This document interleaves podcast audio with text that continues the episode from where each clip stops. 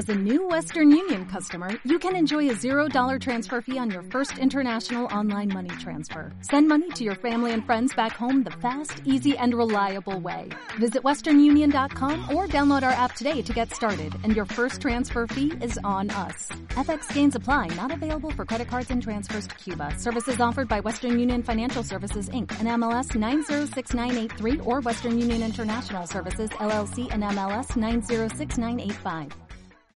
Bé, bona tarda a tothom. Moltes gràcies de nou per ser aquí presents a Mix India y avui farem la, de, bueno, la décima sesión de la introducción general al esoterismo. El nombre, porque esta tarde lo han preguntado, eh, fue escogido porque aquí hace años se dio una, una serie de charlas que tenían por título genérico Conversaciones esotéricas. En otros lugares, lo mismo que estoy dando aquí, le he dado el nombre de Conversaciones esotéricas. En realidad es exactamente lo mismo. El nombre no importa. Importa es lo que se puede transmitir a través de este mensaje del esoterismo o de la filosofía esotérica.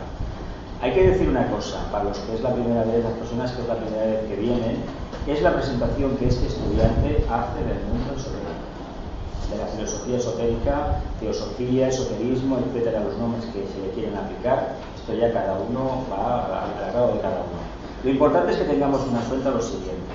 Si hemos adquirido información en alguna fuente que nos parece muy reputada, una fuente muy fiable, no hagamos lo siguiente, no copiemos literalmente por sistema, sino que interpretemos de la capa con nuestra verdadera capacidad aquello únicamente que hemos podido asimilar. No intentemos aplicar los aforismos de la doctrina secreta, por ejemplo, o de fuego cósmico, porque yo estoy perfectamente convencido, como todos los que estamos aquí y muchísimos más en todo el mundo, de que eso no se entiende a la primera de cambio. Por lo tanto, como no tenemos ni la tercera ni la cuarta iniciación, hay que decirlo claramente en estos términos, no podemos copiar un aforismo grande y decir que forma parte de nuestra vida y que realmente lo entendemos, porque eso es completamente falso. Y eso va en contra de la propia evolución de la conciencia. Lo importante es que tengamos en cuenta lo siguiente, cojamos aquello que realmente podemos trabajar y adelante, desarrollemos. Ahora bien, cojamos mucha información, pero cribemos mucho la información. Repasemos la información continuamente y reflexionemos con la síntesis que hayamos obtenido. Y lo que salga de ahí, eso será nuestro. Lo otro era de los demás, pero esa síntesis, eso será nuestro. Y os puedo asegurar que por pequeña que sea, nos va a acompañar el resto de la vida. Eso sí que nos va a acompañar. Lo que nos va, no nos va a acompañar es lo que hemos leído lo que hemos estudiado. Eso se va a perder. ¿Por qué? Porque no es nuestro. La ley de la justa retribución es muy estricta. Aquello que no es tuyo no te pertenece, por lo tanto no lo puedes llevar en la mochila. Solamente puedes llevar aquello que tú has generado. Como sabéis, las últimas semanas, llevamos prácticamente desde finales de junio, las clases aquellas que se hicieron, antes de las vacaciones, en que se empezó a hablar del tema de los espejismos. Hemos hablado de los espejismos en general, hemos hablado de los espejismos refiriéndonos al plano emocional, técnicamente espejismos, de la ilusión, que es el espejismo del plano mental, y del maya, que es el espejismo del plano etérico. La semana anterior, bueno, la anterior clase, la novena sesión, hablamos del tema del morador del umbral y del ángel de la presencia. Curiosamente, cuando en aquel momento se hizo el trabajo este y se empezó a diseñar este, no caí en cuenta de que estamos dentro de Scorpio. Y lo que ha salido es un trabajo que tiene mucho que ver con el tema de Scorpio. Tiene mucho que ver con la serpiente del deseo y con la serpiente de la sabiduría.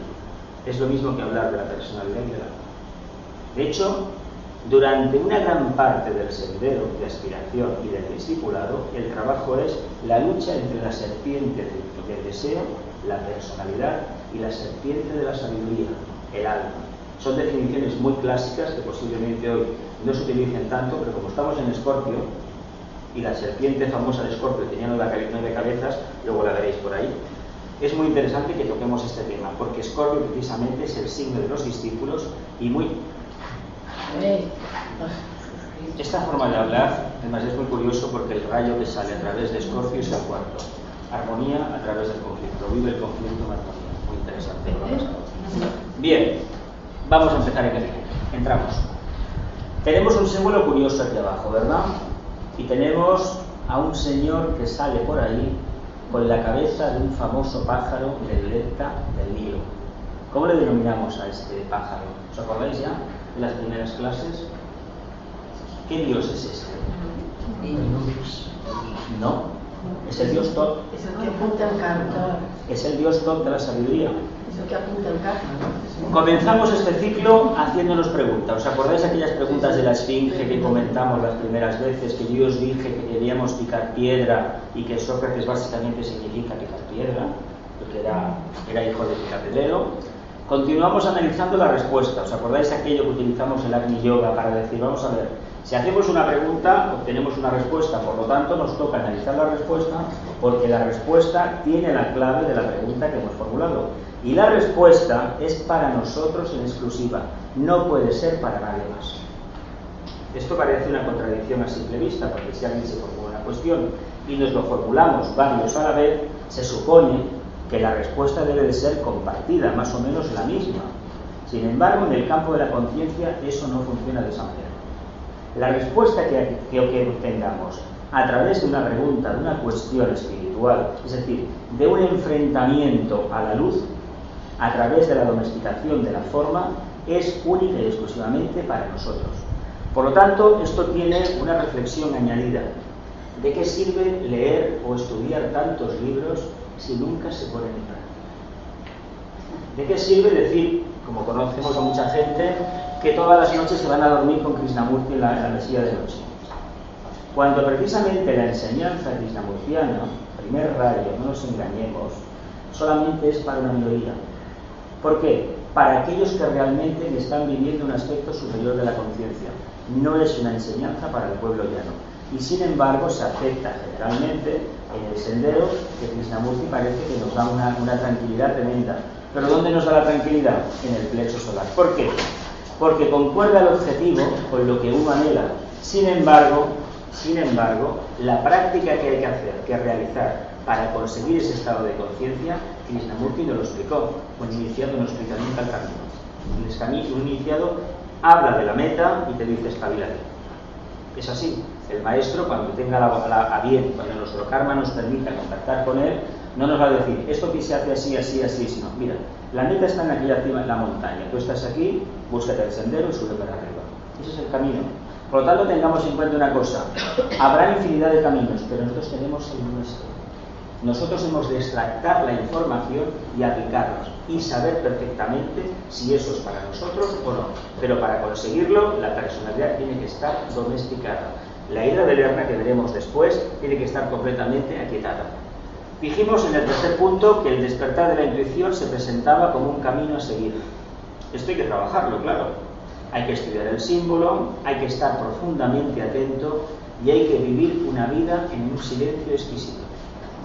Cuando digo silencio no me refiero exclusivamente a la carencia de palabras, a la ausencia del verbo creador como conocemos popularmente, sino a la ausencia de deseos.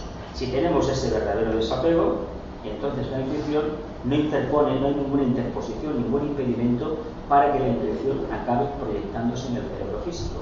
Porque hay que decir una cosa aquí, si el, cerebro físico no acaba registrando las experiencias espirituales internas, no vale la pena que continuemos. Uno no es una gran persona y deidad espiritual o un gran iniciado o un gran discípulo si su cerebro no es capaz de registrarlo en un momento determinado de su evolución. Si no, ¿qué sentido tendría? Seguiríamos viviendo un mundo de divorcio, un mundo de separabilidad, el mundo de la forma. Forma clara de romper esa dinámica es que reconocer que ese canal existe, pero no porque lo hemos leído, sino porque realmente lo vivenciamos, lo intuimos. Y eso es muy importante que acabemos al final aceptándolo. En la cuarta hablamos de el espejismo en general. Hablamos en la quinta de la ilusión, del maya, y también hicimos del morador del umbral y del ángel de la, de la presencia. Y entonces la pregunta nueve, ¿cómo deberíamos concluir este aspecto del campo esotérico? Todos hemos trabajado de, los espejismos, de los mayas, de la percepción falsa de la realidad. ¿Cómo creemos o cómo creéis que debemos finalizarlo? Yo he apuntado algo. Con más, seguramente con más y mejores preguntas con interrogantes que motiven la conciencia y hagan afluir la luz de la intuición. ¿Nos convencemos del el poder que tienen las preguntas, las, los interrogantes en la vida del discípulo, del aspirante? ¿Somos capaces de ver, de ver la trascendencia de una pregunta cuando está correctamente realizada y de la respuesta que llega si es correctamente diseccionada y correctamente aplicada? ¿Somos capaces de, afirmar o no a favor o en contra de ese poder? Porque pensemos una cosa, una pregunta siempre estará relacionada con el nivel de conciencia de quien la formula. No cojamos las preguntas de los demás, cojamos las nuestras, porque estoy convencido de que si os paso una hoja cada uno, ¿qué preguntas son básicas para saber si realmente estamos o no orientados a la luz? Cada uno hará una descripción en cinco o seis preguntas diferente. Y si hay muchas similares, una de dos, o ha copia o no hemos sido. Un poquito duro explicar o aceptable por todos. Por lo tanto, despertemos a este, este ojo que todo lo ve, el tercer ojo, despertémoslos porque nos va a acompañar siempre. Os voy a hacer, que en otras veces no lo he hecho, es la primera vez de la, en la décima, de hacer una serie de anotaciones con las reflexiones del tibetano. Nunca lo había hecho hasta ahora. Y en este trabajo, la décima sesión, hay dos o tres filminas, diapositivas, que hablan de sentencias del tibetano. Pero esta es muy importante y la razón por la que está aquí lo vais a comprender enseguida. Reflexionar estas afirmaciones del, tibetano. Esto figura en el libro eh, El espejismo, un problema mundial, o glamour, como se le conoce también en castellano. Primero, un sentido incipiente del maya apareció en la época lemuriana, pero no existía el verdadero espejismo ni la ilusión. ¿Por qué? ¿Por qué Lemuria aparece el maya y no aparece el espejismo ni la ilusión. El espejismo es de oriental y la ilusión es de... ¿Y el maya de dónde es? ¿Y qué pasó en, en, Lemuria con el etérico? ¿Qué le pasaba a, nuestros, a, nosotros cuando encarnamos en Lemuria? Porque se supone que nos hemos individualizado en la cadena terrestre o alguno ha venido de la cadena lunar, no lo sé. ¿Qué pasó con aquellos hermanos, aquellos ancestros nuestros que de humanos tenían el nombre, hablando claramente, no lo eran? unos seres de unos 4 o 5 metros de altura, unos seres un poco diferentes a nosotros, muy diferentes. ¿Qué pasó con aquella gente? Pues que no tenían ni vehículo etérico, digo vehículo emocional, ni vehículo mental. De hecho, todavía hay una parte de la humanidad que el vehículo mental queda un poco largo, porque no, llega, no llega. Emocional hay mucha y todavía, a pesar de que se dice que no hay demores, pero bueno, el estado de conciencia de ciertas cosas que se ven por la calle, y digo cosas porque de humanos me consta ¿no? que no tienen mucho, que hace dudar de que realmente esa afirmación de la doctrina secreta de que se trascendió, que el lobo trascendió esa etapa evolutiva, pues yo puedo aseguraros que por lo que veo en la calle, de todo, de todo no está trascendido.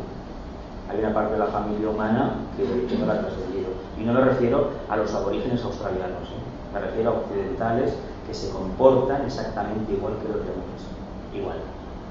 Y eso es un paso atrás considerable en la evolución humana. Pero bueno, el karma, que es muy sabio, muy inteligente, nos pondrá cada uno en nuestro lugar. Bien, el problema de Lemuria, de aquellos hermanos nuestros, era movilizar el vehículo físico. No había capacidad real de asimilar el prana. El Hatha Yoga, que tanto se utiliza en estos tiempos, se dio por las jerarquías de aquel momento para que los, los humanos de aquella época pudieran interactuar con la energía que nuestro Padre el Sol manifiesta. Exhala continuamente. Se les enseñó a respirar, pero no respirar como se nos dice aquí, hay que respirar bien por eso y por lo otro, no, para asimilar el prana. ¿Sabéis? Bueno, si no lo sabéis os lo digo, que está previsto que en este siglo XXI y en los posteriores aparezca cada vez más gente que pueda vivir del prana, es decir, de contemplar el sol. Y hay un señor que hace mucha publicidad del tema, Irapanan Metratan, que lo, lo tuvimos en la Teosofía, que le hicimos el vídeo, lo colgamos en internet, que este señor habla del Sundaishin, del Surya Yoga. Pues está previsto que en este siglo XXI y en los posteriores cada vez haya más gente que lo pueda hacer. Será una minoría, pero va a ser un camino de refinamiento un camino de interactuar con la energía que nuestro Padre nos da. Pero cuidado, no es la energía exactamente que nuestro Padre nos ofrece, sino que es la energía que nuestro Padre nos ofrece y la que exhala el planeta Tierra a consecuencia de que estamos encarnados en él. Por lo tanto, nosotros no podemos nunca recibir puramente la energía del Sol, sino en combinación con la energía de la Tierra y de los reinos de la Tierra, y muy especialmente de nuestro equipo de expresión, y por encima de todo de nuestra alma y de nuestra mónada. Tengamos esto claro porque es muy difícil decir, no, no, es que nos vamos a alimentar del sol, sí, pero pasando por todos esos filtros que acabo de mencionar. Por lo tanto, la pureza de esa energía o la cantidad de energía que vamos a recibir es mínima, pero aún así lo podremos conseguir. Como no tenían capacidad de trabajar con el vehículo físico, padecieron del gran espejismo etérico, del Maya.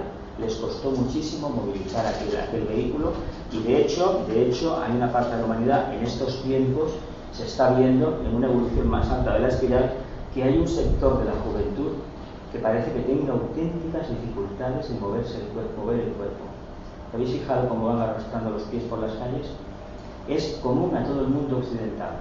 Hay teorías que si las bebidas carbonatadas de cola, se dice, que si la comida basura, que si la música continuamente a toda pastilla, música tecno de esta máquina que solamente golpea el plexo, etcétera, etcétera.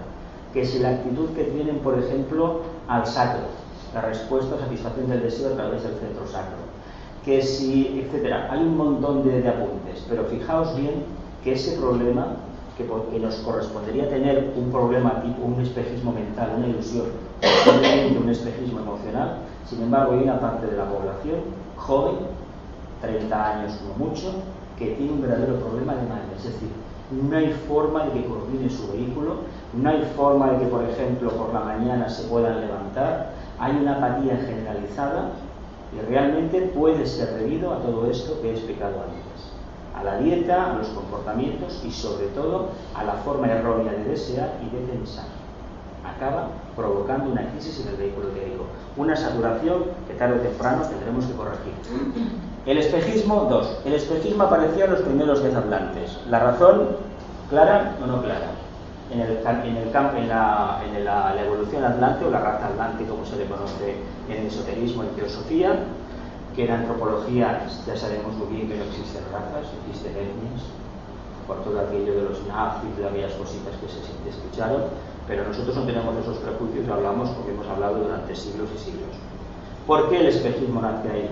Pues porque el propósito del Logos era que la humanidad desarrollara el plexo solar y todo lo que el plexo solar lleva acompañado. acompañado perdón.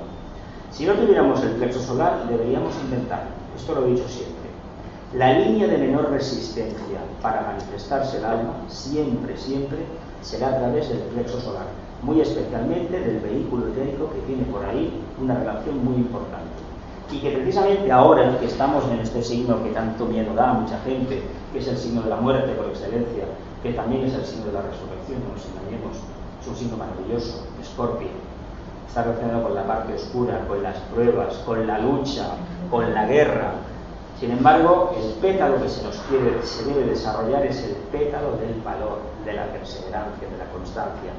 Pues realmente en aquellos días hubo que trabajar la energía emocional y me diréis, bueno, la Atlántida duró los millones de años que duró, sin embargo hoy en día también hay una parte de la humanidad que es netamente atlante. Bueno, es un camino de preparación nada más. No debemos criticarlo y debemos entender que la gente que en estos momentos es netamente atlante, es decir, escasamente mental, tuvo un pasado que posiblemente nosotros en Atlántida estábamos así, o hace varias encarnaciones estábamos así. Y si en esta tenemos una capacidad mental un poco más desarrollada, es debido a que lo hemos trabajado. Ellos todavía no lo han trabajado y realmente no pueden tener un beneficio y disfrutar de un estado de conciencia que todavía no han alcanzado. Pero no quiere decir, ni muchísimo menos, porque en el esoterismo eso no se utiliza jamás, ni en teosofía, de que sean mejores o peores. Esos calificativos que se aplican en la calle, en el campo de la enseñanza esotérica, no se utilizan jamás. La meta cada uno la va a encontrar, pero todos estamos en ese camino.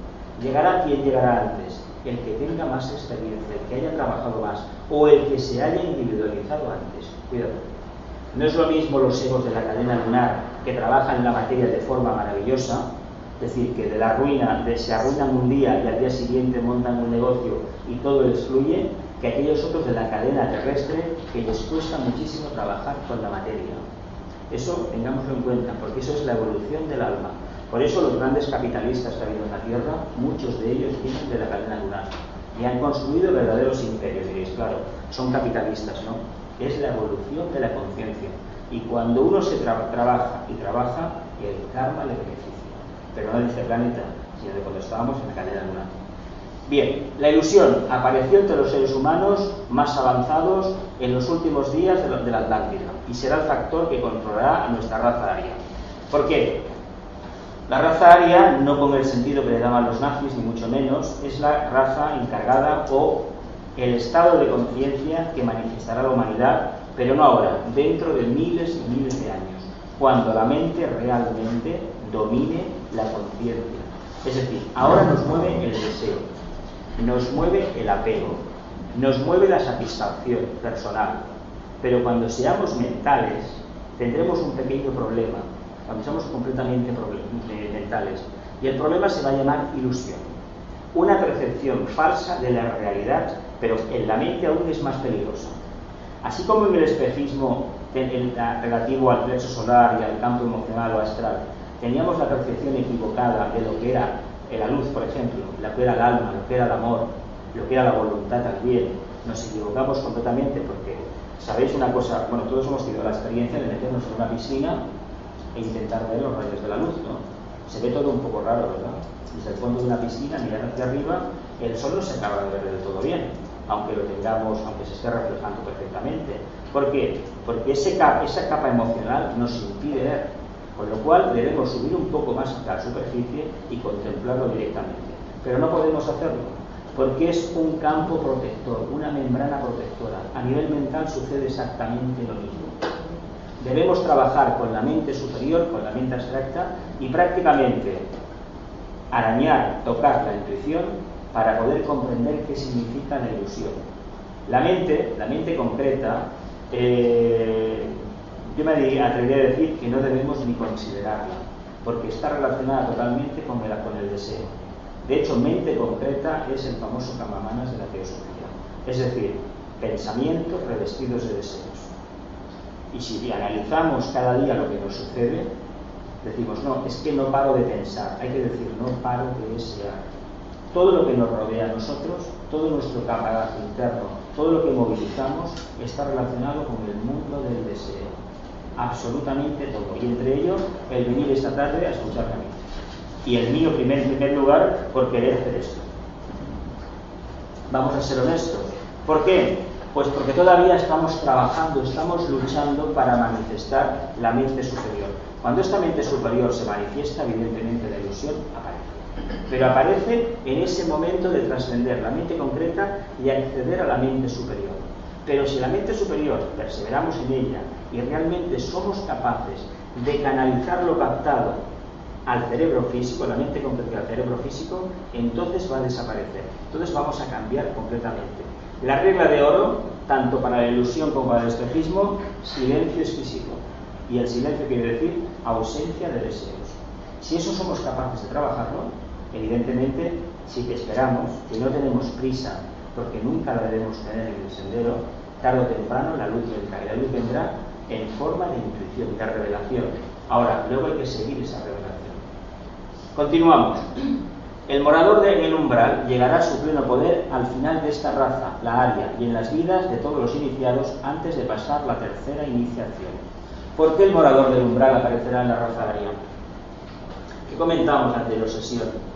Que cuando la personalidad se integra, cuando la personalidad está perfectamente estructurada, cuando el vehículo emocional está bajo el control del vehículo mental, automáticamente tenemos una personalidad integrada. Pero ¿qué hay detrás de la personalidad integrada? ¿Quién, quién actúa? ¿El morador del umbral o el ángel de la presencia? Cuando el alma se manifiesta, la personalidad se integra automáticamente. Entonces, ¿qué sucede? Si la luz aparece por un lugar, la parte oscura se tiene que manifestar por la otra. Estamos en un mundo dual. No podemos hablar de luz y dejarnos de lado la parte oscura. ¿Qué aprendimos en el signo de Libra que se nos fue el otro día? ¿Qué aprendimos? Que la única manera de poder vivenciar la vida era manteniendo la polaridad, la parte oscura y la parte iluminada. Y que en realidad ni una ni la otra eran reales.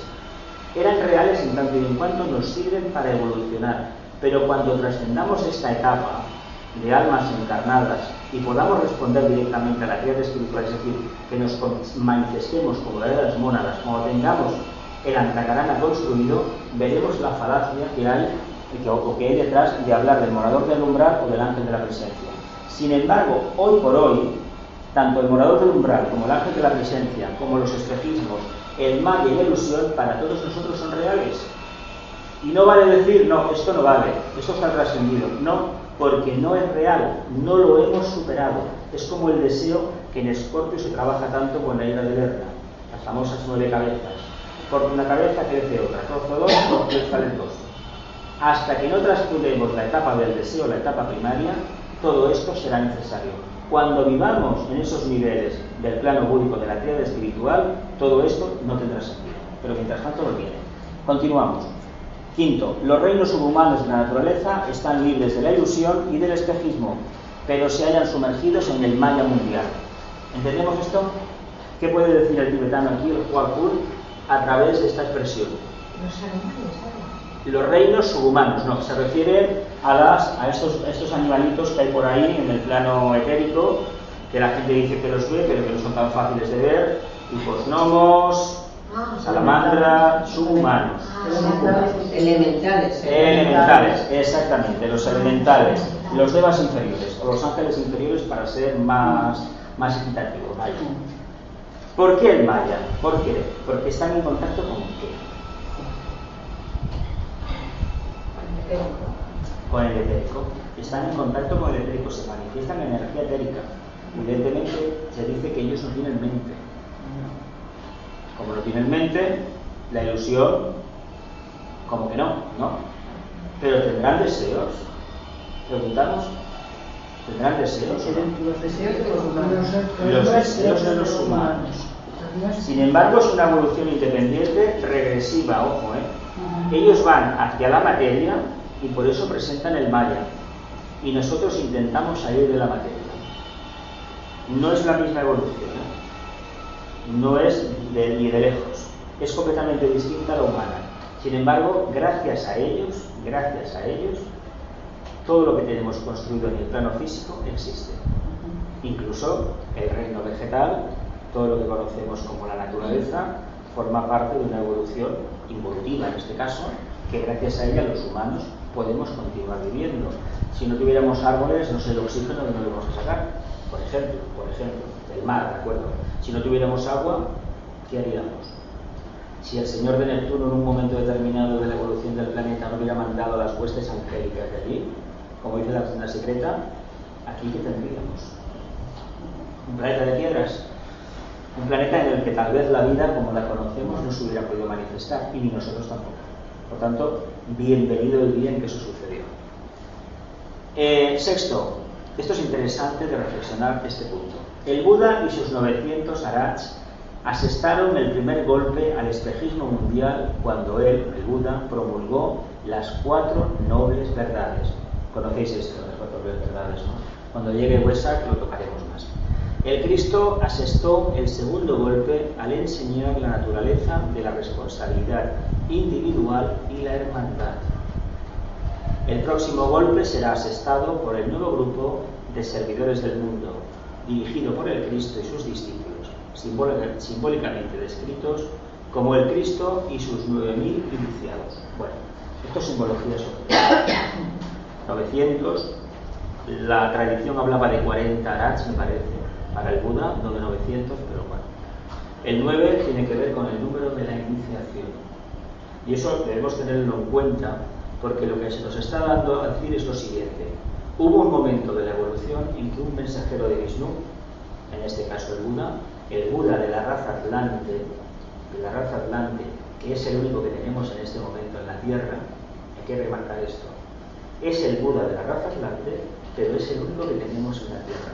Y hay que tener en cuenta una cosa con respecto a esta entidad psicológica denominada Buda conocida por su última encarnación terrestre como Siddhartha o no sé cuántos Siddhartha Gautama, exacto. Pero hay que remarcar lo siguiente, ese estado de conciencia no se alcanza así como así. Se dice que él, al principio del ciclo ario, eh, alcanzó la etapa de adepto, de aseta, de maestro de sabiduría. Y hace miles y miles de años, en lo que hoy es Persia, él alcanzó ese estado de evolución. Y claro, como esto es una evolución natural, llega un momento en que alcanzas nada menos que la octava iniciación, la iluminación. Pensemos que numéricamente Sanat Kumara tiene una por encima, la novena, pero la distancia que hay entre Buda y Sanat Kumara es abismal. Pero es que la que hay entre nosotros y Buda es, bueno, años luz, no podemos decir, y no nos equivocamos. Y hay que remarcar una cosa con respecto a él. Prácticamente es una mónada pura, una chispa divina. Y hace un papel, cuando llegue Huesac el próximo año lo tocaremos a fondo, que pocos seres humanos o pocos discípulos o aspirantes pueden realmente entender. Si no estuviera él, la vida en el planeta Tierra y toda la afluencia que viene de Sanat Kumara, de Sambala y de las constelaciones, etcétera, etcétera, como lo conocemos en esoterismo, en astrología, no podría llegar a la Tierra, porque es el único eslabón que la cadena humana ha podido construir, el Buda. Porque las otras dos entidades que conforman el gran triángulo mágico que Vicente Bertrán tanto nos enseñó como iniciado que era, el espíritu de la paz y la batalla de síntesis, son entidades del tamaño y de la evolución de un lobo solar. Y Buda lo que hace es la parte externa, la parte de la luz, la parte de la materia, ese punto de anclaje lo tiene él. Y gracias a él, ese triángulo mágico funciona y la jerarquía, y Cristo al frente de la jerarquía, recibe esa energía y la distribuye a toda la humanidad, a todos los reinos de la humanidad. ¿Conocéis la, la, expresión de que el sol sale todos los días, pero que sale para todo el mundo? Porque no sale para el reino humano. ¿eh? El Buda, cuando aparece una vez al año, o el Cristo, cuando se manifieste, de la forma que sea, no viene para el reino humano. Esa falacia de que no, es que los humanos hemos... Y tampoco viene para los cristianos, ¿no? hablando claramente. No. Viene para toda la humanidad, pero es que la humanidad es algo más que, el, que rey, el cuarto reino de la naturaleza. Está el reino animal, está el reino vegetal, está el reino mineral, están los reinos subhumanos y los superhumanos. Es decir, el quinto reino también está, y si aparece un gran mensajero de Vishnu, como estos dos, evidentemente vienen para todos, porque estas entidades están regidas por una ley esotérica muy clara, la tercera, la ley de economía. No se hace nada, no se mueve un dedo, si no va a tener un resultado excelente. Es decir, una eficacia absoluta. No se hace un trabajo si ya no se tiene clara la idea del resultado que va a dar. ¿Por qué? Porque hay que movilizar legiones de devas, de ángeles, millones y millones de ángeles para hacer un trabajo. Por lo tanto, debe ser bien hecho y con el máximo resultado. Por eso es tan difícil que aparezca una entidad de estas. Es tan difícil, bueno, casi imposible. Bien, la forma en que el Cristo lo vaya a hacer, aquí habla del nuevo grupo de servidores del mundo. Vamos a, hablar, a cambiarle el nombre y vamos a hablar de seres humanos de buena voluntad, pero de buena voluntad encarada a la voluntad al bien. No basta tener buenas palabras, no, tener, tener buena disposición de ánimo, sino trabajo hacia los demás. La forma más clara de detectarlos, ¿sabéis el trabajo de las ONGs? De esta gente que se reúne, aporta dinero, unos dan de comer a los ancianos, otros sacan a personas mayores a, a, a, de paseo, otros acogen niños, etcétera, etcétera. Cualquier trabajo que se haga de forma impersonal, sin ánimo de lucro y sin el espejismo del orgullo, la vanidad, etcétera, etcétera, entraría dentro de la categoría de actividades de buena voluntad y del nuevo grupo de servidores del mundo. ¿Por qué? Porque el amor, el amor está detrás. Y si está el amor detrás, también está la luz de Buda, que fue predecesora. Por lo tanto, el siguiente avatar que venga, que va a ser el Cristo, va a venir con la idea, con la idea de manifestar la voluntad también. Pero en ese momento, en la entidad que lo va a manifestar, se dice a niveles internos, Vicente más lo sugirió también, que quien va a ser va a ser el maestro Kutumi, que alcanzará el, el, papel de Bodhisattva, y el que conocemos ahora como, como, el, como Cristo se convertirá en el Buda de la raza aria, el Buda Maitreya. Eh, no sabemos cuándo será, no podemos poner fechas. De momento, la humanidad está atravesando un valle, diríamos, de lágrimas, de dificultades, de, de, de complejidades. Pero evidentemente se nos ha dicho, y además el Bhagavad Gita lo dice clarísimamente, cada vez que prevalece la parte oscura, simplifico mucho, yo me manifiesto. ¿Qué está pasando en estos tiempos? La parte oscura nos está ganando por goleada. Pero bien, pero bien. ¿Culpa de quién? ¿De la parte oscura? De nosotros que la, invocamos continuamente y además estamos prostituyendo nuestra conciencia al servicio de la parte oscura. Es lamentable, pero es una realidad que está ahí. Y eso no lo podemos negar. Y como conclusión, el séptimo punto, Juan Hul, el tibetano, dice lo siguiente. Las cuatro notas claves para la solución del espejismo son la intuición, la iluminación, la inspiración y el ángel de la presencia. Hablar de la intuición hemos hablado un poquito. De la iluminación tendríamos que tener el referente del Buda, es decir, tenemos una tercera iniciación, se supone que en ese momento la conciencia, la mente superior queda iluminada. Como iniciación fuerte, fuerte, fuerte, la de Scorpio, las pruebas de la segunda iniciación. ¿Por qué? Porque si no tenemos esa, la tercera no viene. ¿Por qué es tan complicado pasar la prueba de las aguas? Pues porque primeramente no nos aceptamos como seres humanos. Entre lo que quiero ser, lo que me pasó en la infancia, eh, la culpa que se la he hecho a los demás y que no me acepto y que no quiero superarme, vivo una encarnación, otra encarnación, otra encarnación y otra encarnación. Y mientras tanto voy intoxicando a todos los que me rodean. Familiares, eh, marido, mujer, hijos, padres, hermanos. Nuestros padres nos intoxicaron con el miedo, nosotros a nuestros hijos y así sucesivamente. Y si no, analicemos la realidad de cada uno de nosotros en nuestra infancia, adolescencia y ya edad adulta o madura. Analicémosla. ¿A qué hemos cometido ese error? ¿A qué hemos vivido todos con miedo? No el miedo que me va a entrar alguien por la ventana porque está abierta, no. Seamos sinceros. No frivolicemos. Pero convencido de que todos hemos tenido ese miedo. ¿Por qué? Pues porque no estamos viviendo el presente. Si viviéramos en el presente, el miedo como lo conocemos no existiría. El miedo siempre es la referencia al pasado, a lo que me sucedió y a lo que me va a pasar. Mientras tanto, estoy con dos brazos intentando coger dos, ramas. Y sin embargo me doy cuenta que si me quedo quieto aquí, todo lo demás se anula. En el tema de Scorpio, si se mira profundamente, el trabajo de la ira de Berna es una prueba de humildad, de reconocer, de arrodillarse. Nada mejor que estar en silencio. ¿Os acordáis del signo de los cristianos? De arrodillarse. ¿Por qué creéis que lo han hecho? A ver si sale algo interesante. ¿Por qué creéis que lo han hecho? Porque tiene que ver con Escorpio. San Pablo era de Escorpio. Y tenía un Marte, y es Marte, es un planeta guerrero. Y da esto, da fanatismo, pero da esa resignación y esa humillación que hay que hacer tarde o temprano para que lo superior prevalezca. Y tarde o temprano nosotros deberemos hacer ese trabajo. La inspiración será la continuación de la iluminación. ¿Os acordáis de las fases de, la, del Raja Yoga, de la meditación? Hay un momento en que se alcanzaba bueno, la inspiración, la contemplación, etcétera, etcétera. Las etapas finales de la meditación, es decir, cuando uno es capaz de mantener el estado de quietud y de coger la síntesis de un pensamiento siguiente y mantener la mente por encima del bien y del mal, pero sin anular la mente, cuidado con esto. Es decir, siendo conscientes de que ahí hay una máquina que está haciendo ruido, de que por allí están cocinando, de que sonará el teléfono en cualquier momento. Siendo consciente de eso, pero manteniendo ese estado de quietud, estamos hablando de un estado inspirado de conciencia.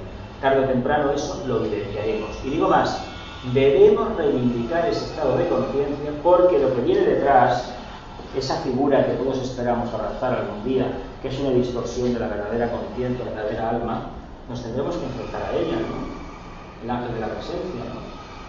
Porque si no, ¿cómo vamos a ir a volar por ahí por los mundos internos? Pero primeramente, al que nos va a guardar la puerta, la serpiente del deseo, habrá que hacerle algo, ¿no? Matarla no.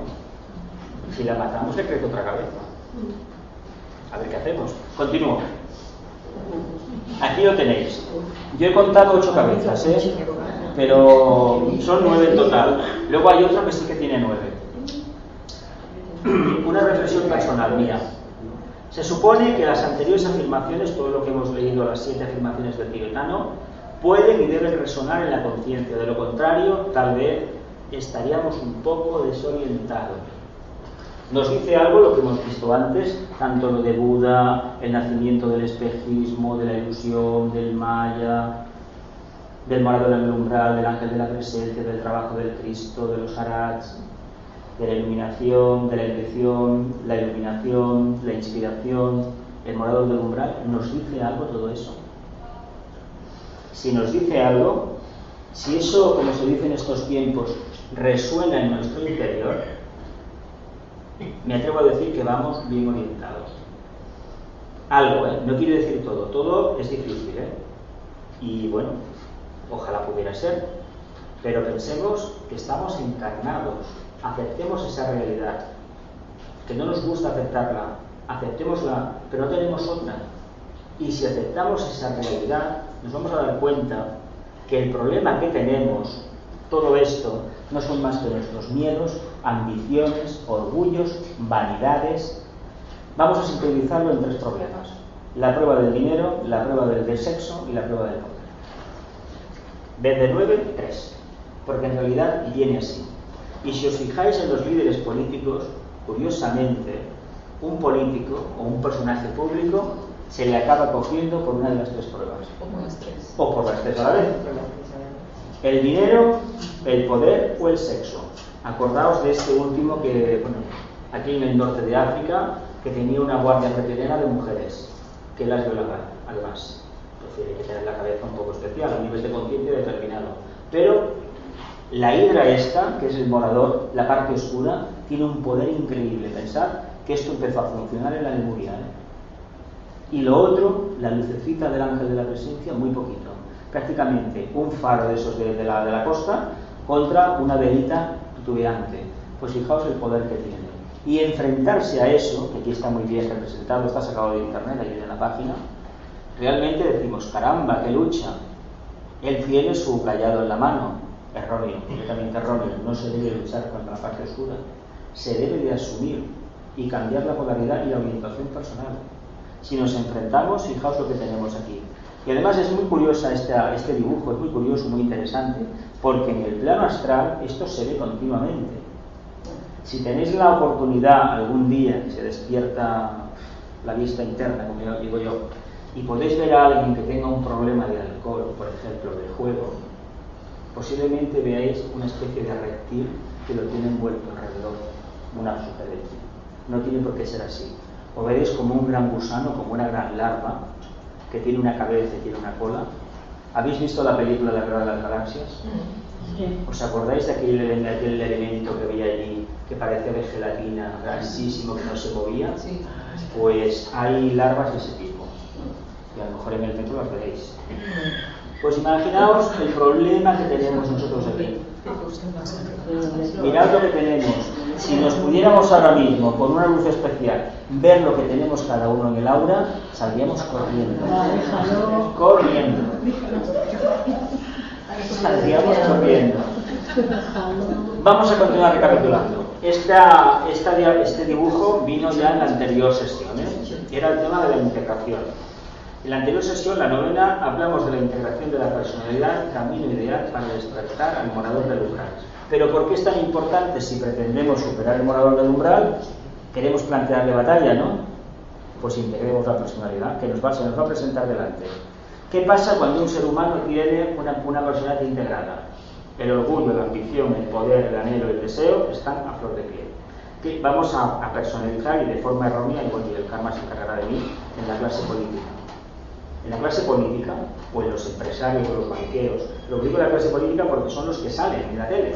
Porque luego los otros tienen una vida anónima, una declaración y nada más. No los vemos trabajar. Pero a los políticos los vemos trabajar. Fijaos que el primer rayo está casi detrás de, detrás de todos. Detrás de todos.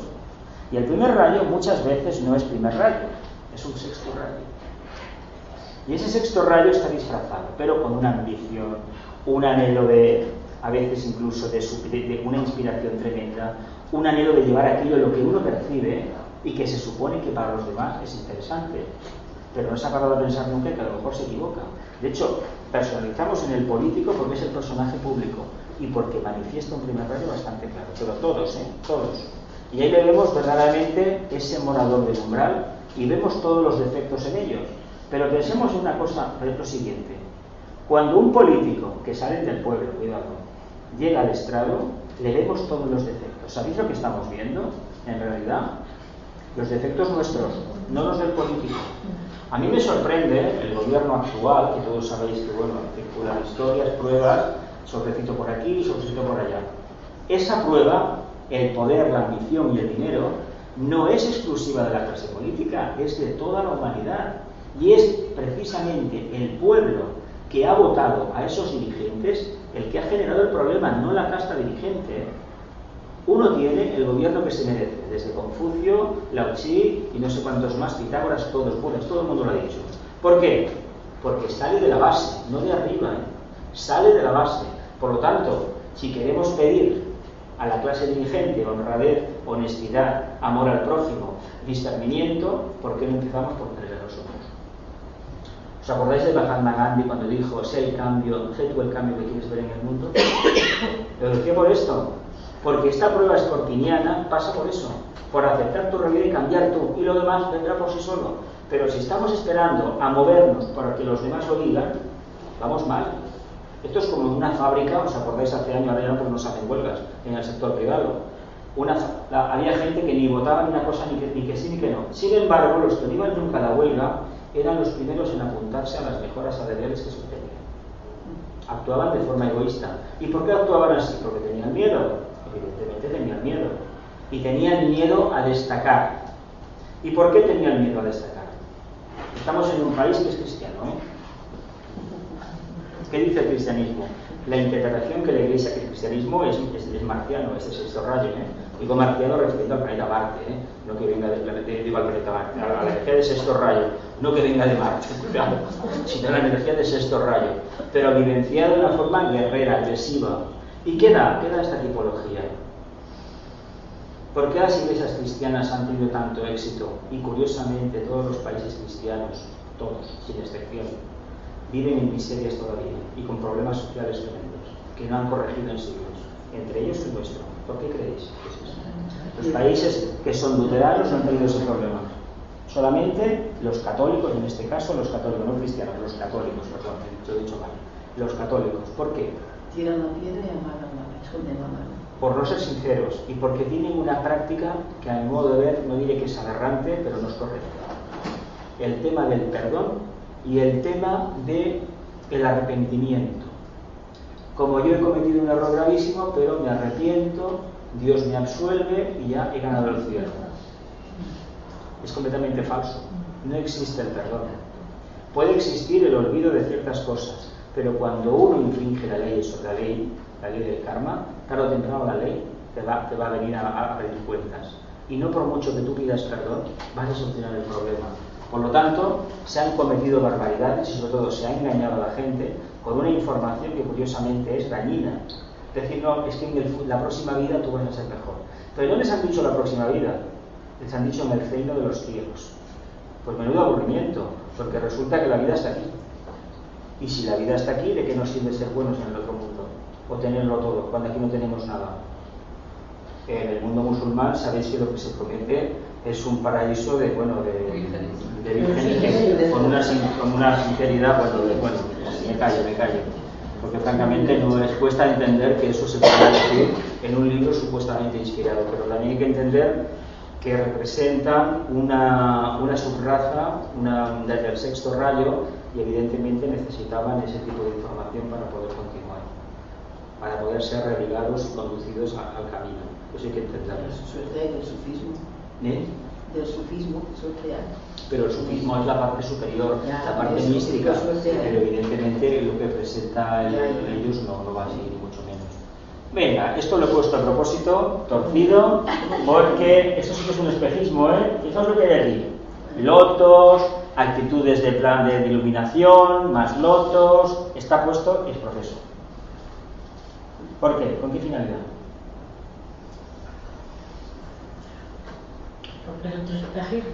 Porque, porque, porque, porque nosotros no tenemos una verdadera percepción de todo eso, ni mucho menos. De lo que voy a leerlo. Que el hombre común en su vida diaria y el aspirante en el sendero de probación o purificación trabajan con las fuerzas de la vida en los tres planos del esfuerzo humano, más el principio de vida mismo. Repito. Que el hombre común, esto es de tibetano, ¿eh? El hombre común en su vida diaria y el aspirante del sendero de probación o purificación trabajan con las fuerzas de la vida en los tres planos del esfuerzo humano, más el principio de vida mismo. Trabajamos con las fuerzas de la personalidad, ¿no? ¿Y qué nos acompaña? Se supone que de arriba, ¿no? Y la gran vida en la que estamos, el planeta Tierra, el logos planetario y nuestro verdadero padre, el logo solar, ¿no? Siguiente etapa, el discípulo. Que el discípulo comienza, y son afirmaciones del tibetano, que el discípulo comienza a discriminar entre fuerzas y energías. Esto lo tocamos aquí, ¿no? Hace unas semanas, unos meses. La diferencia entre energías y fuerzas fue aquí, fue en otro lugar. ¿Sabéis qué diferencia? Pues habrá sido a lo mejor en Arjuna o, fue tal vez en Naui, no lo sé. ¿Sabéis la diferencia entre energía y fuerza? La fuerza más es física, ¿no? La fuerza es la consecuencia de la aplicación de la energía a nivel esotérico. ¿eh? La fuerza la manifiesta la personalidad y la energía la manifiesta el alma. En la medida en que seamos capaces de canalizar la energía del alma, que es la energía de la mona en cierta medida, el vehículo etérico se movilizará. El Maya famoso, cuando lo explicamos, venía por aquí, de que no hay suficiente capacidad de proyección de esa energía hacia los niveles más densos. Os lo voy a explicar relativo a nuestro problema en nuestro país. Sexto rayo de alma, séptimo de personalidad. El idealista, que es el sexto rayo que entra, que entra por aquí precisamente por, por Sagitario, por el, siguiente signo Escorpio, que curiosamente Marte, Marte, que está aquí en Escorpio, tiene un sexto rayo, pues que también mucho que ver con nosotros, evidentemente. la energía del Sagitariano habla de una inspiración tremenda, lejana, de una mente, pero abstracta, abstracta y, vamos, arquetípica. Sin embargo, hay un pequeño problema. ¿Cómo le transmite el Quijote a su hermano denso que ese pensamiento, esa idea, esa concepción de la realidad que él tiene? No se la transmite, no puede transmitírsela. Y tenemos a un personaje que es anacrónico a veces.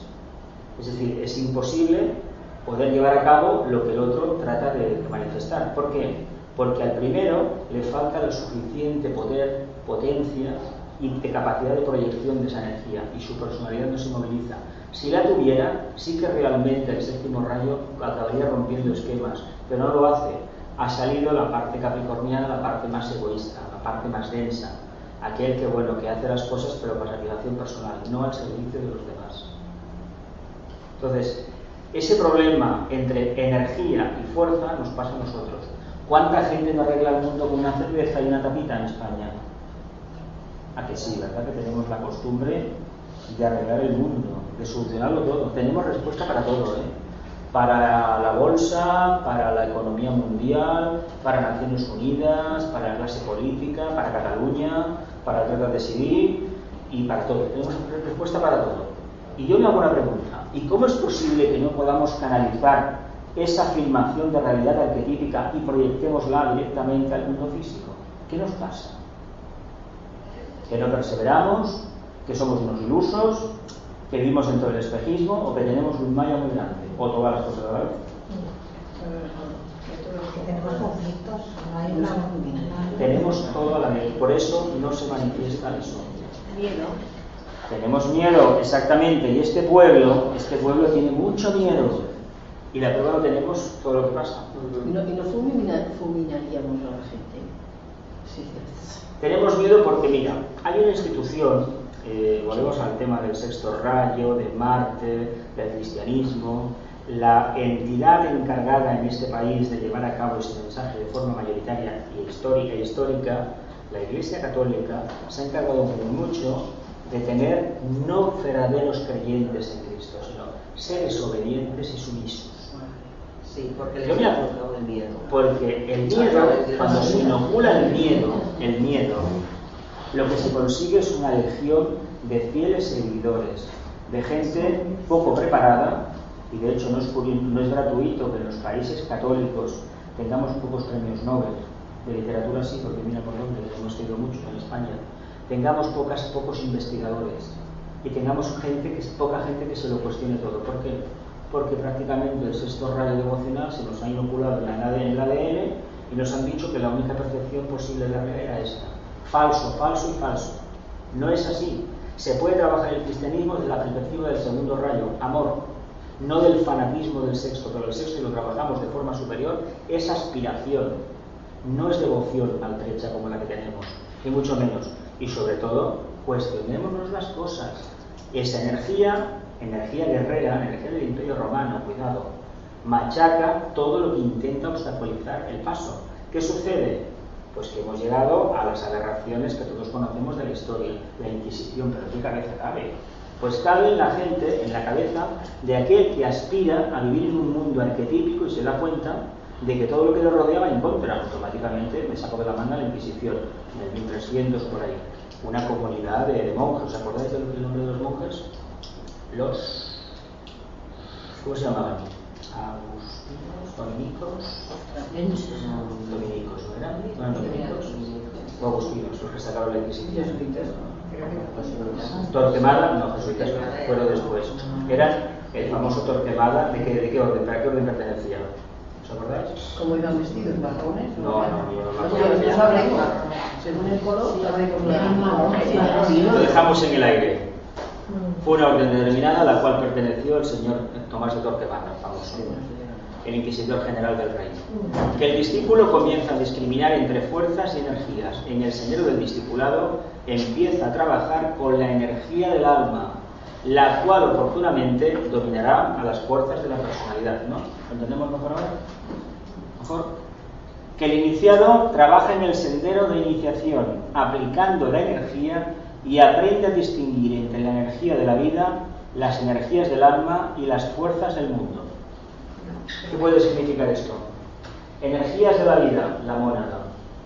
¿Cuántos de nosotros somos capaces de despertar la monada? Pocos, ¿verdad? Hay algunos. Lo dejamos en el aire. ¿Cuántos distinguimos la energía del alma? La energía del Dios superior. Pocos también. Sin embargo, las fuerzas del mundo de la forma, el mundo fenoménico, nos machacan continuamente. Algo tenemos que hacer. Si queremos llegar a la etapa de iniciados, primeramente hemos de convencernos que somos aspirantes. Luego, recorrer el, el sendero con tranquilidad, con humildad, es decir, reconociendo la valía que tenemos, la energía de que disponemos, que ese es el término de la humildad, no arrodillarse, como se entiende vulgarmente, y cuando nos queramos, deseemos convertirnos en discípulos, que sepamos a lo que nos vamos a enfrentar, a dominar las fuerzas, porque la energía de la luz va a prevalecer la energía del alma. Y si queremos llegar a la, a la parte final, ser verdaderos iniciados, ya sabemos lo que nos toca, trabajar con la energía de la moneda que siempre va a responder a la voluntad al bien siempre. Tengámoslo en cuenta. ¿Alguna aclaración? Lo he puesto deliberadamente así, movido, porque para que veamos la dificultad que tenemos. ¿eh? Esto también está sacado de internet, las fotitos, dibujitos estos de una página. Y la verdad son unos rotos muy interesantes, muy, muy interesantes. ¿Continuamos? Otra vez nos enfrentamos a la hidra, ¿eh? Quienes nos han precedido en la búsqueda de la conciencia, aquí tenemos a don Vicente, afirman con claridad que si resolvemos este enigma, lo demás quedará resuelto. La búsqueda de la conciencia. Y abajo apostillo, extraigamos conclusiones de este trabajo porque de lo contrario no podremos avanzar más. Nos volvemos a enfrentar a la hidra. Aquí sí que hay nueve cabezas, mm. pero hay un león que se lo quiere comer. Él representa a Leo. Leo es la autoidentidad. El alma tiene autoidentidad, no el signo de Leo sino el trabajo, el momento en que el alma adquiere la autoidentidad que corresponde al signo de Leo. Hay un Leo que le está ah, intentando poner la cabeza, pero, pero, pero, pero, aquí sí que se aprecian las nueve cabecitas que hay por ahí, hay dos juntas, y bueno, los bichitos estos, pero el resultado no lo podemos ver bien, pero si lo viéramos bien, veremos que le sale del plexo solar. No está, pero eh, imaginémoslo, que sale del plexo solar. Volvemos a enfrentarnos a la ira. ¿Por qué es tan importante la hidra? Porque si no solucionamos el problema este, no podemos continuar. En las primeras clases os hablé del discernimiento, de las preguntas de la esfinge, del mito del ángel solar que representaba la esfinge, de quién soy, de dónde vengo, hacia el camino, conoce a ti mismo como, el perecedero, etcétera, etcétera, etcétera. Pero llega un momento que nos hemos hecho las preguntas y resulta que hay algo que nos impide cruzar la puerta. Ya vale miedo. Muchos de vosotros, imagino que alguno, ha tenido algún sueño alguna vez en que hay una puerta que debajo hay luz, pero no se atreve a abrirla. Y sabe que la tiene que abrir, ¿verdad? Aquí esto lo hemos tenido algunos. Otros han tenido un tren que se va, que no lo coge, pues corre más y coge, ¿no? Pero el abrir la puerta implica una realidad diferente. Y saber que detrás de la puerta hay algo interesante para nosotros, necesario. Pero es tanto el miedo que nos da cambiar, tenemos tanto apego a la parte oscura, a la hidra de Lerna, que la hemos nutrido nosotros, que es nuestra hija. ¿Cómo vamos a desprendernos de nuestra propia creación? Y sin embargo debemos hacer. ¿Verdad que estamos viviendo en un mundo esquizofrénico? Una dualidad manifiesta, difícil de superar, pues no nos queda más remedio que enfrentarnos a ella. Nada más. Ninguna, no hay otra alternativa. Todos los que nos han precedido nos han hablado, si queréis llegar arriba, primera prueba, el morador del umbral, la hidra de la Escorpio. Otra afirmación del maestro. Tal vez, esto es mío, tal vez con estas afirmaciones se podrían clarificar un poco más las cuestiones que se plantean en este ámbito. Esto es interesante lo que viene ahora, ¿eh? es muy interesante. Quedan dos más, ¿eh? muy, poquito, muy pequeño esto. Ah, no, estas no son las reglas del sendero, no. ¿Esto lo habéis leído alguna vez, las reglas del sendero? El camino se recorre a plena luz del día, la cual es proyectada sobre el sendero por aquellos que saben y guían. Nada puede ocultarse y en cada vuelta de, este, de ese camino el hombre debe enfrentarse a sí mismo, la hidra. En el camino lo oculto es revelado, cada uno ve y conoce la villanía del otro, es decir, en el sendero se activan las cualidades internas y uno conoce la vida de los demás, la intuición lo revela, sin embargo el silencio debe prevalecer siempre. No encuentro otra palabra, dice de K, para traducir la antigua palabra que designa la estupidez y la vileza no reveladas, la burda ignorancia y el propio interés, características sobresalientes del aspirante común. Sin embargo, a pesar de, de esa gran revelación, no es posible volver atrás, despreciar a los demás ni vaciar en el camino. El camino va hacia el día. Ese camino no se recorre solo, no hay prisa ni apremio no hay tiempo que perder. Cuidado con esto. ¿eh? Cada peregrino, sabiéndolo, apresura sus pasos y se encuentra rodeado de, por sus semejantes. Algunos logran pasar adelante, él los sigue. Otros caminan detrás, él marca el paso, no camina solo. Tres cosas debe evitar el peregrino. Llevar un capuchón modelo que oculte su rostro a los demás. Un cántaro que solo contenga suficiente agua para sus propias necesidades y un báculo sin morqueta, el bastón este que no tenga algo que apoyar. Cada peregrino del camino debe llevar consigo lo necesario. Esto es muy importante.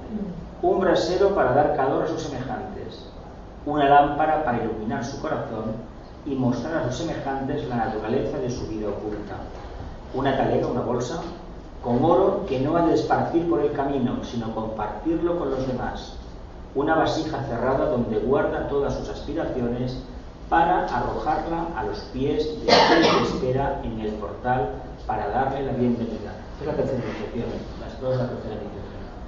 Y abajo, a medida que el peregrino recorre el camino, debe tener el oído atento, la mano dadivosa, la lengua silenciosa, el corazón casto, la voz áurea, el pie ligero y el ojo que ve en la luz abierto él sabe que no camina solo. Bonito, ¿verdad? Si fuera verdad. Si fuera verdad para cada uno de nosotros, es decir, si estuviéramos en la etapa de decir, no, esto ya lo veo, ya lo he superado. Pero como afirmación es muy importante la que ha hecho el maestro, muy importante. Tengamos en cuenta eso del corazón y la bolsita esa donde guardamos las aspiraciones, ¿eh? porque eso hay que entregárselo al hierofante en el momento de la tercera iniciación.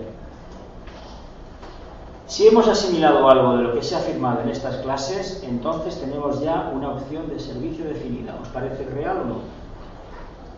Esta es la décima sesión. Quedan dos más para acabar este ciclo y luego en enero empezaremos otro. El sentido de responsabilidad nos empuja a continuar hacia adelante, no por el bienestar personal, sino por el amor al grupo. ¿Qué entendemos por esto? He puesto un corazón grande que representa al grupo y uno pequeñito que representa el yo personal.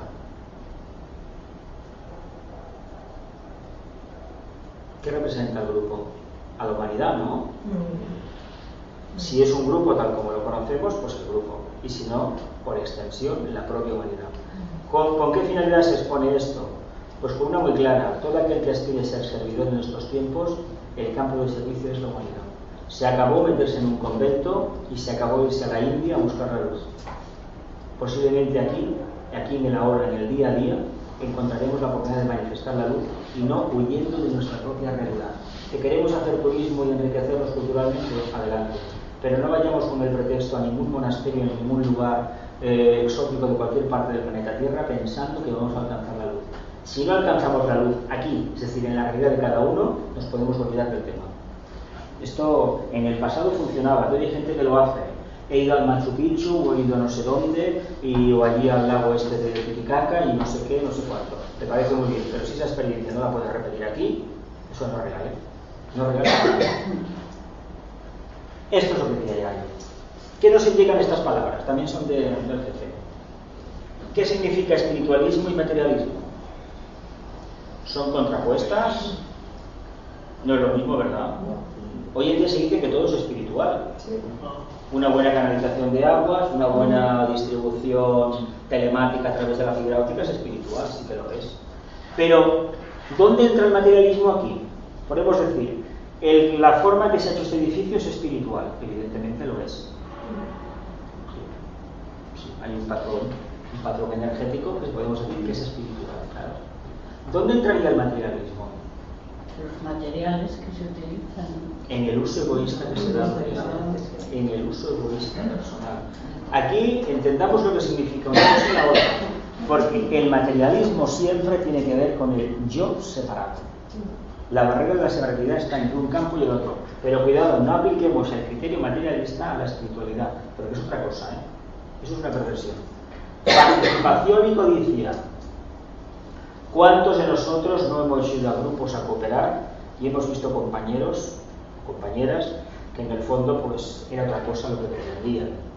Y a lo mejor hemos sido nosotros también los causantes de ese estado de, de dispersión espiritual.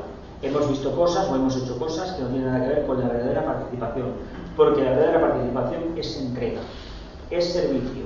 Y la codicia es servirse de la participación de los demás con fines egoístas.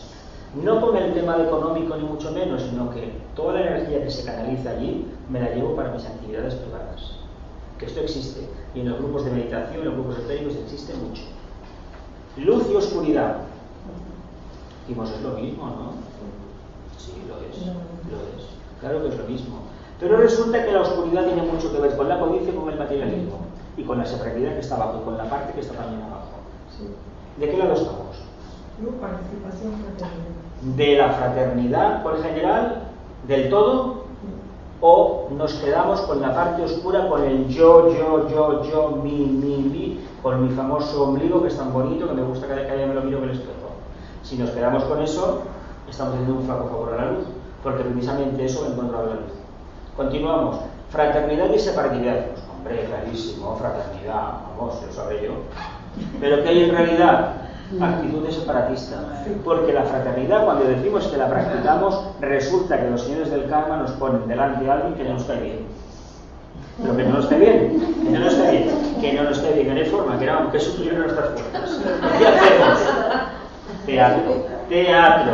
Y teatro es trabajar materialismo, codicia, oscuridad, severidad y la parte.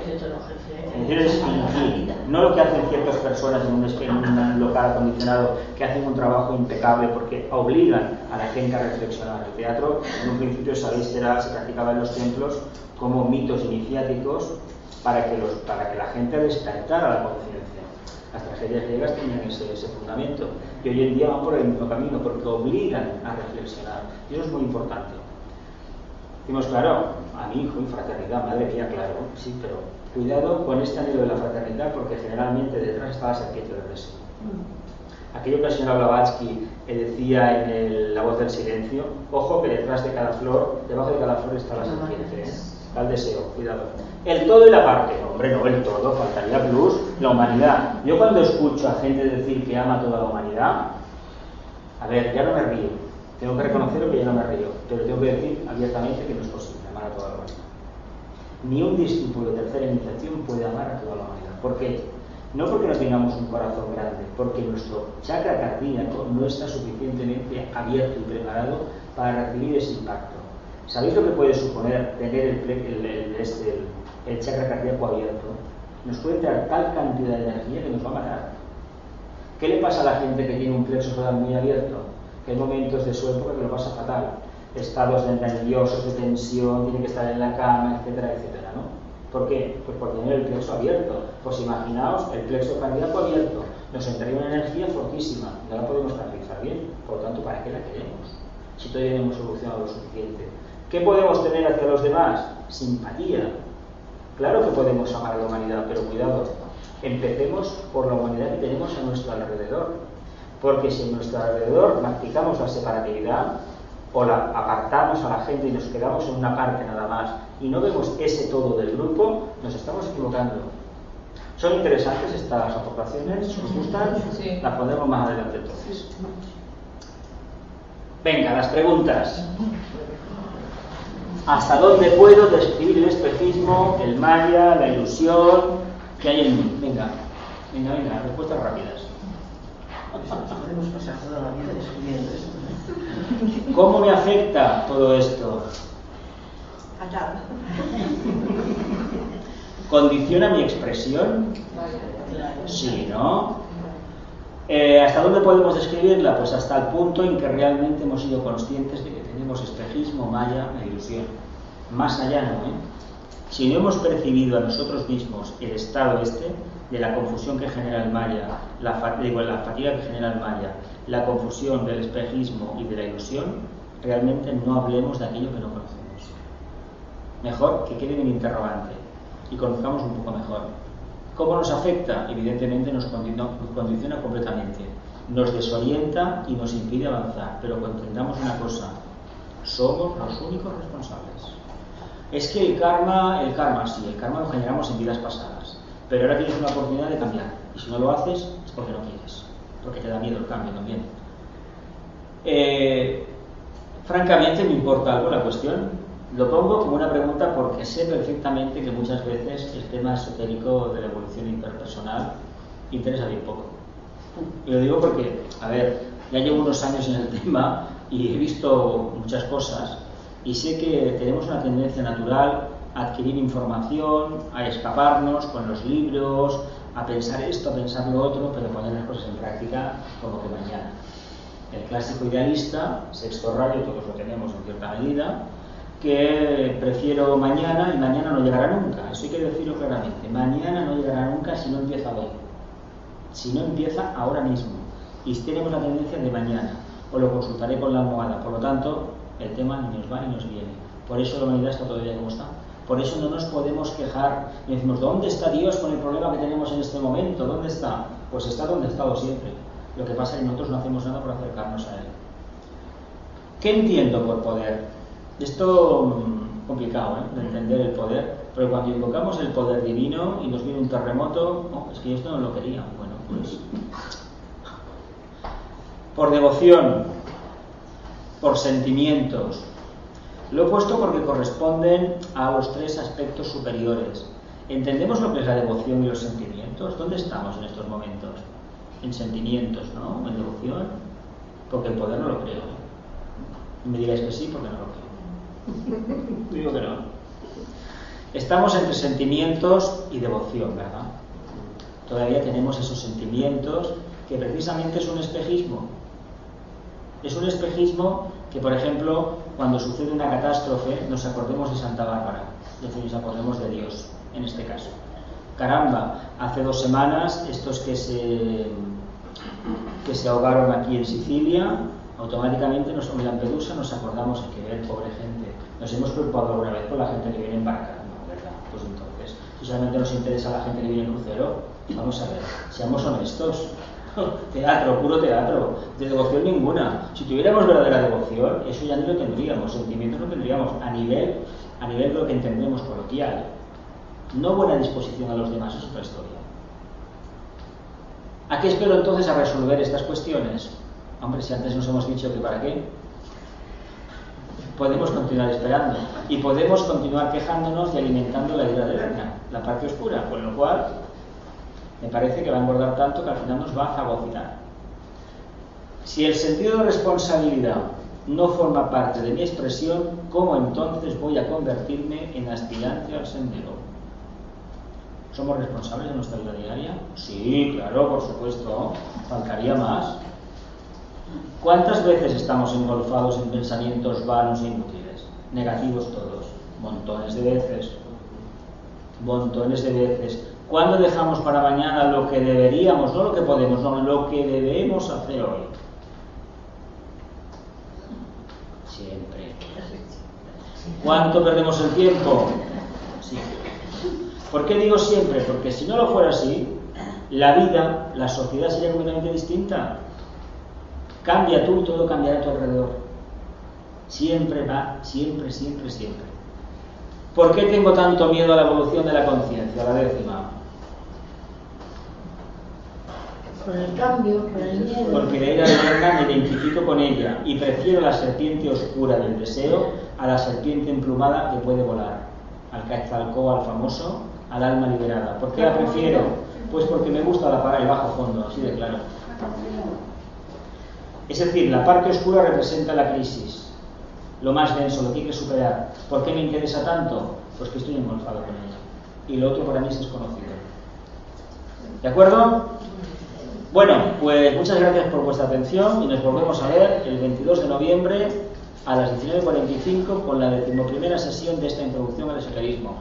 ¿qué decir ahora? Y tendremos otra el 20 de, de- de diciembre y acabamos el ciclo de 12 y luego empezaremos otra cosa. Vale. Hola, buenos días, mi pana. Buenos días, bienvenido a Sherwin Williams. ¡Ey! ¿Qué onda, compadre? ¿Qué onda? Ya tengo lista la pintura que ordenaste en el ProPlus app. Con más de 6.000 representantes en nuestras tiendas listos para atenderte en tu idioma y beneficios para contratistas que encontrarás en aliadopro.com. En Sherwin Williams somos el aliado del PRO.